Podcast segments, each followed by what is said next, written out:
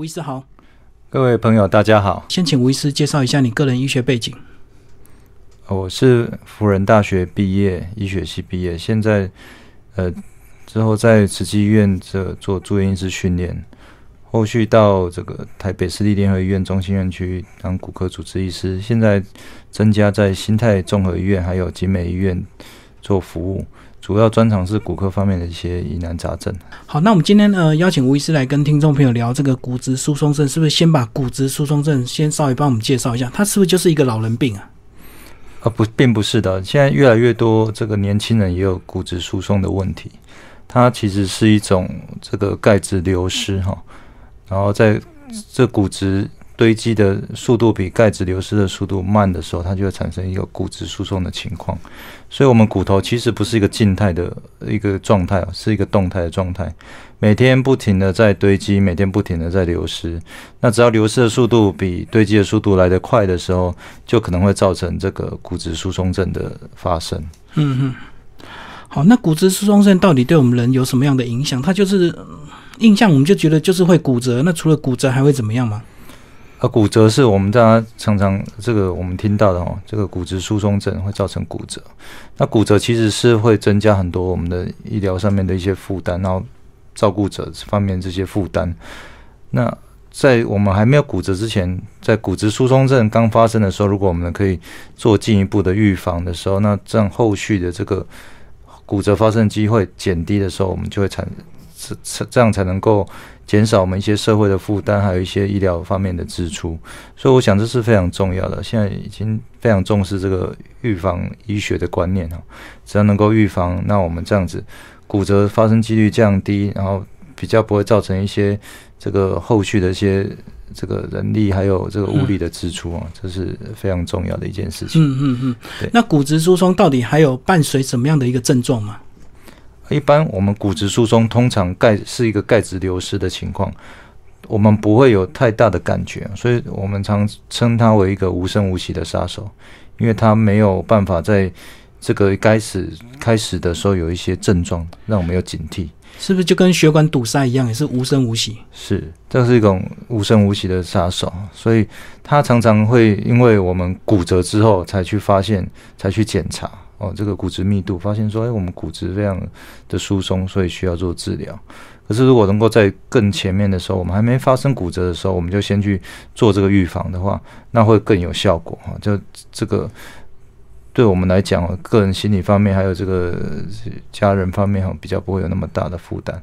那这个骨质疏松，它一直都是一直发生率哈，尤其是在亚洲人身上，其实是。越来越高，因为亚洲人担心晒太阳会晒黑。那这样少晒太阳的情况之下，我们少生成一些维他命 D，会减少我们钙质的吸收。那同进一步呢，会造成骨质疏松症的产生。所以这个是非常非常重要的一件事情啊。所以这样讲，欧美国家他们因为比较爱晒太阳，他们比较没有这样的一个骨质疏松的几率，是不是？呃，是的。我们一般我们现在在这个。国际上面呢，我们发现这个亚洲人的这个族群的确是骨质疏松发生率是比较高的。那真跟我们比较呃不喜欢晒太阳也有一些些关系了哈。嗯，对。那刚刚吴医师有讲到这个晒太阳会产生人体产生维呃维生素 D。对。那这个 D 是需要额可以透过额外的补充吗？还是透过哪些食物去摄取？呃，是可以透过食物来补充，或者是我们呃吃维他命 D 这种方式来补充，但是。这个晒太阳这种方式是比较简单而且是快速的，它大概每天只要曝晒两个手掌大的这个面积十分钟，那这个所产生的维他命 D 就足够我们这个促进这个钙质的吸收。但是如果我们没有这样子做的时候，可能就要额外从食物补充非常非常多的这个这个这个量，才有办法达到这样子维他命 D 的这个效果。可这样子几几几乎只要你一般走在路上晒个太阳，这样就等于补充够了，是不是？是是是，的确是我们只要是有在呃外面走动，一般呃像这个出太阳的这个日子啊，我们只要有在外面走动一下，大概这个量就已经足够。但是常常我们在有出太阳的时候，就会哎拿阳伞啊，或是躲在阴影下面，所以常常都是没有没有曝晒到这个时间。所以这样讲，适当的晒太阳还是有必要的。啊，对，适度的晒太阳啊，不要说晒伤哈，我们一般适度的一个稍微曝晒一下，是有帮助我们骨质的这个这个不要产生骨质疏松这种情况。嗯，那接下来吴医师帮我们讲一下，一般是到底哪一些族群比较容易会有骨质疏松症？而一般我们是停经后的妇女了哈，停经后妇女，因为她这个女性荷尔蒙的关系，所以她钙质流失的速度会变快。那另外就是一些这个比较不喜欢曝晒太阳的族群，也比较容易会产生骨质疏松症。那老人家当然是，然后老人家因为他钙质流失会比较快。另外还有一个族群就是孕妇啊，孕妇她钙质流失的其实也是比较快的一个族群，所以常常会有孕妇哎牙齿就突然哎就断掉，有时候可能是因为钙质流失的比较快所造成的一个问题哈。刚讲到停经，那所谓的停经的荷尔蒙。这这个女性荷尔蒙跟骨质有什么样的关系吗？啊，女性荷尔蒙它有一个帮助我们钙质吸收的一个一个一个作用啊。那因为停经过后，我们女性荷尔蒙在体内的浓度会下降，嗯，那就会造成说我们钙质的这个流失会比较快一点点。所以在呃，我一般会建议说，女性在停经过后要做一次骨质密度检查。嗯，我看看是不是在这个时候，我们已经钙质开始流失的时候，已经有骨质疏松症了。那这可能就要开始做治疗，或者是做一些这个至少钙片啊这些保养一下。那意思是说，如果没有停经前的这个年轻妇女，她们不需要做所谓的这个骨质检测吗？呃，基本上年轻的妇女她比较不会产生骨质疏松症，但是，诶，因为我。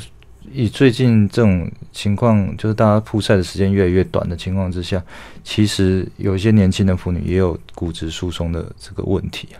所以是停经后当然是建议一定要做了哈。那停经前的话，就是可以，如果你曝晒的时间比较短的话，我想还是做一下，可以了解一下自己自身骨质密度的状况，这个。比较保险哈，避免发生一些问题。所以这样的检测并没有建议说，呃，什么几岁的女孩子一定要做这样子。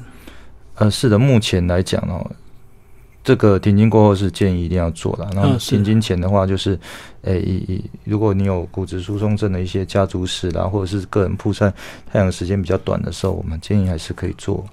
啊，这样子的检查。嗯，那我们刚聊了其实这大部分都是呃停经后的女孩子比较会发生。对，哎，那男生为什么发生的几率比较低？男女差别在哪里？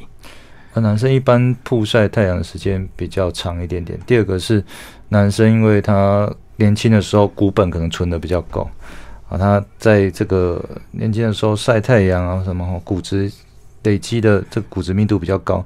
等到年纪大的时候，他开始。慢慢流失的速度超越累积的速度的时候，它这个要慢慢慢慢减下来，到骨质疏松的这个时间会比较长一点点。所以相对来讲，它可能不需要那么早就开始做这个骨质密度的检查。一般我们会建议六十五岁、七十岁以后，呃，男性的部分可以再再来安排骨质密度检查。哦，所以等于就足够了。发生在女孩子的生几率是比较高一些，就对。对对，是的，嗯。而且年纪也会比较稍微低一些，以女性来讲，骨质会疏松主要就是因为钙的流失嘛，就是这么简单的一个逻辑嘛。呃，这个其实是一个动态的方方面哦，一个是钙质的沉积跟钙质的流失。哦，骨头其实每天都要代谢，它不是一个静态，就是哦，我们骨头就是这个状态，一直维持在这个状态，然后流失就是它一直一直流掉。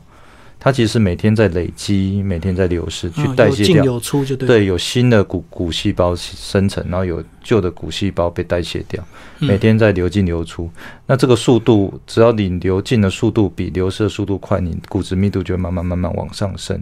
嗯。但如果说你的流失的速度比这个堆积的速度来得慢的时候，就慢慢慢慢可能会形成骨质疏松这这种情况产生。那一旦有一天，因为它是无声无息的，然后一旦有一天你不小心这个比较大的一个跌倒，然后是这个不小心呃摔在地上，有可能骨头就被撞断了。那这个骨折情况后续可能需要手术啊，需要住院，这个就是。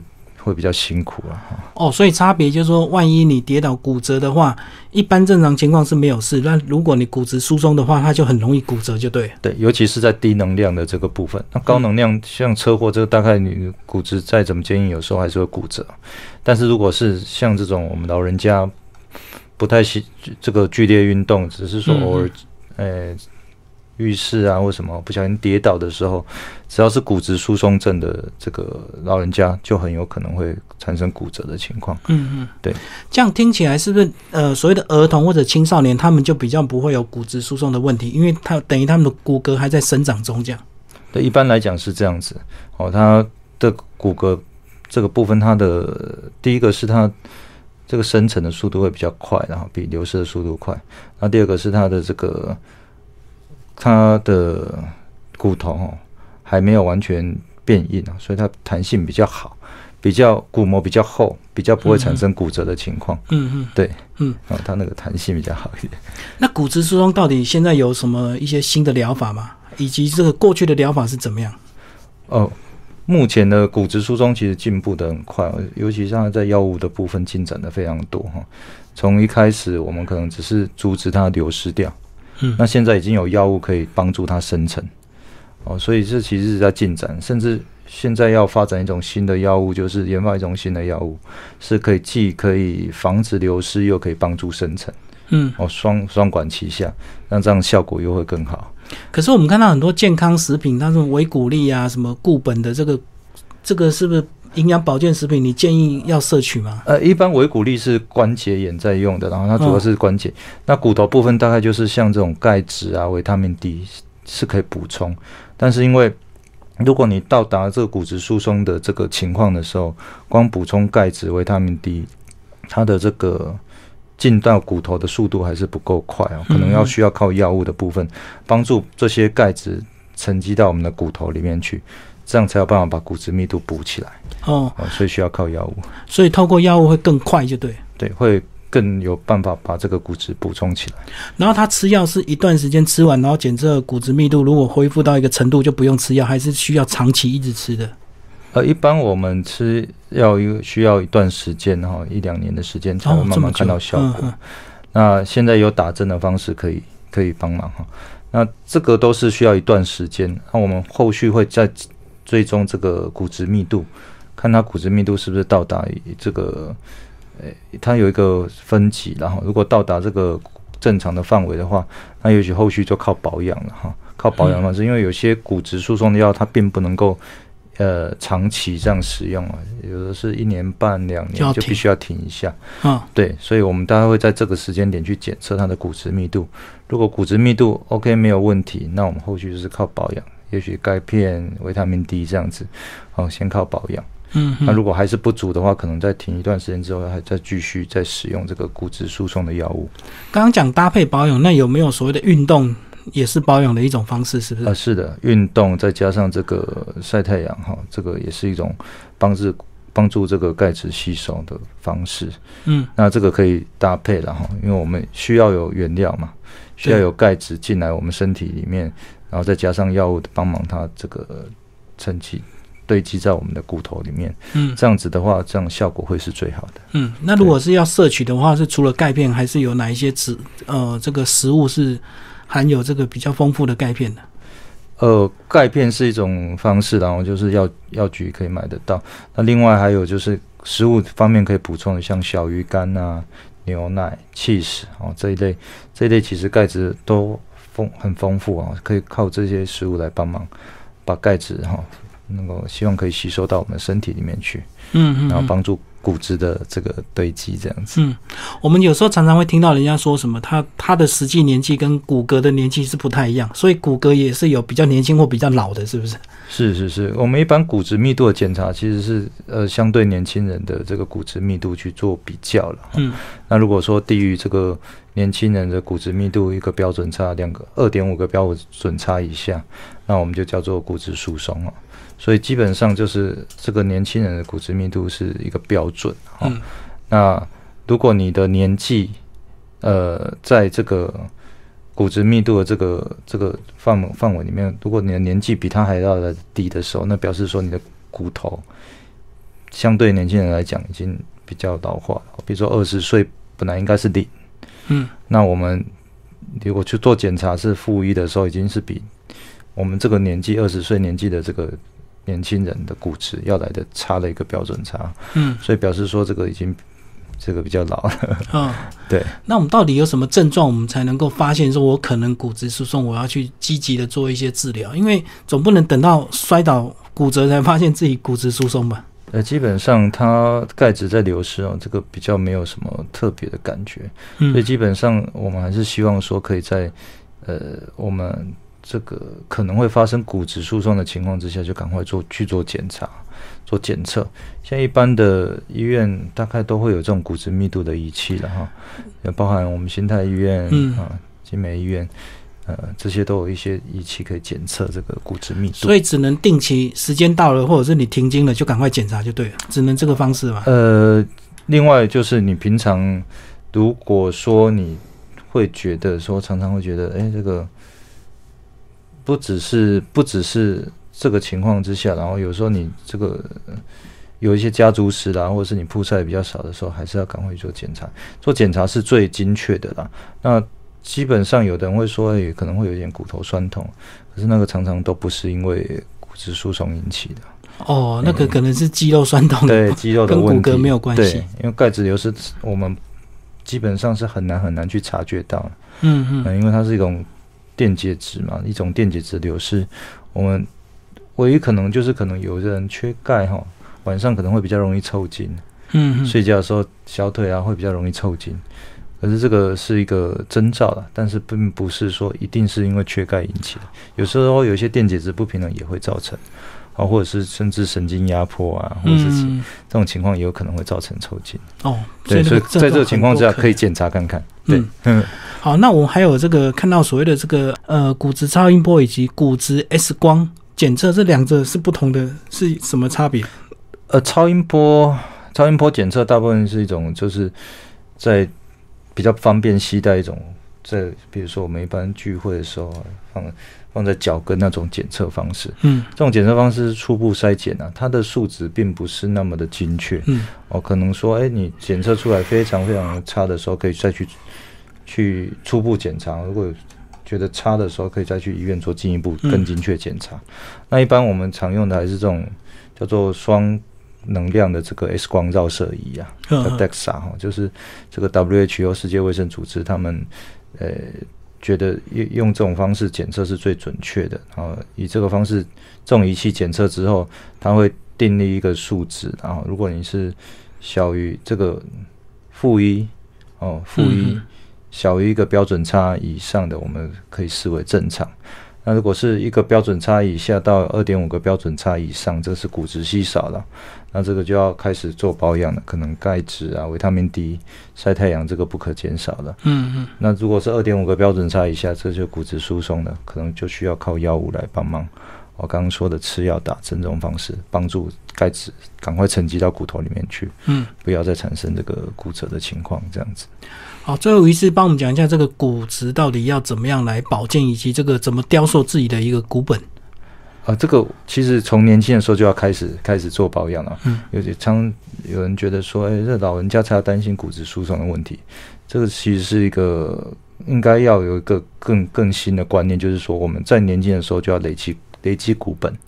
我们年轻的时候累积的股本越高的时候，我们老的时候开始钙质骨质在流失的时候，比较不怕它掉到我们的骨质疏松这个程度，因为我们够高嘛。我们开始流失的时候，也许我们本来有九十分的股本，那我们开始流失，要到六十分以下要一段时间啊。嗯那这个时间我们都还是属于骨质正常的情况。但是如果你年轻的时候累积的股本不够，只有七十分的时候，那你老老这个停经或者是开始年纪大的时候，钙质开始流失的比较快的时候，你很容易就掉到六十分以下。那这个情况就会产生骨质疏松的问题，也许要药物治疗，或者是需要做这个这个进一步的这个这个呃保养啊。所以他这样的一个治疗，算是跟其他症状比起来是比较一般的吗？呃，他这个治疗的这个其实预防的费用绝对是比治疗要来的，呃，来的费用来得低有经济对对有经济效益，因为我们预防只是用药嘛，哈，我们只是用药吃药或者是打针这样子。但是如果你后续骨折产生了，可能要手术、要开刀、要麻醉、要住院，这个费用就非常相对来讲就高很多。所以如果能够在我们这个，而且也造成一些心理的负担，然后手术要住院，还要等骨头长好，好、这个都要一段时间。那我们如果能够在这个之前呢，先做预防，那这样子自然我们只是吃吃药打打针，其实是对于一般来讲，一般民人来讲是一个很比较轻松的事情。所以重点就是时间到了，一定要去做检测就对了，然后赶快配合就对对。在年轻的时候赶快累积股本，然后这个等到我们这个有有开始这个可能钙质流失比较快的时候，就开始做骨质密度的检查，预防就是在骨质密度检查预防这个我们已经有骨质疏松，但是还不知道。哦嗯，无声无息的杀手被他杀掉，那就不好。我们赶快在这之前，赶快做检查啊，确定诶我们有没有骨质疏松，有的话赶快做治疗，预防这个后续的这个骨折的产生。因为有些大腿骨的骨折，其实不只是这个开刀手术啊，有时候产这个是因为卧床的关系啊，心肺功能会衰退的比较快，嗯然后同时会造成后续可能呃呃这个加护病房啊，甚至死亡的情况，这个就比较比较辛苦了。哦，就是一旦这个造成这个骨折，就会很产生很多其他的后遗症就对，对，很多并发症，然后嗯躺久了产生肺部肺炎哈，这个都都有可能会发生，所以要要提早去预防会比较好。嗯，对。好，今天非常谢谢新泰综合医院的吴行政医师为大家介绍骨质疏松症。好，谢谢医师。哎，谢谢谢谢大家。